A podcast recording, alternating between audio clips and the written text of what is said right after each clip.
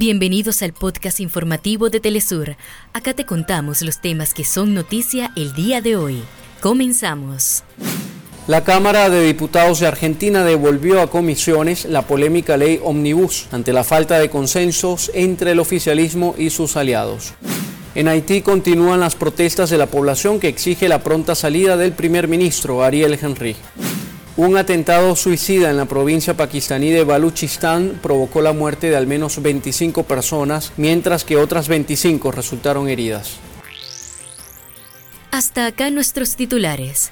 Para más información recuerda que puedes ingresar a www.telesurtv.net.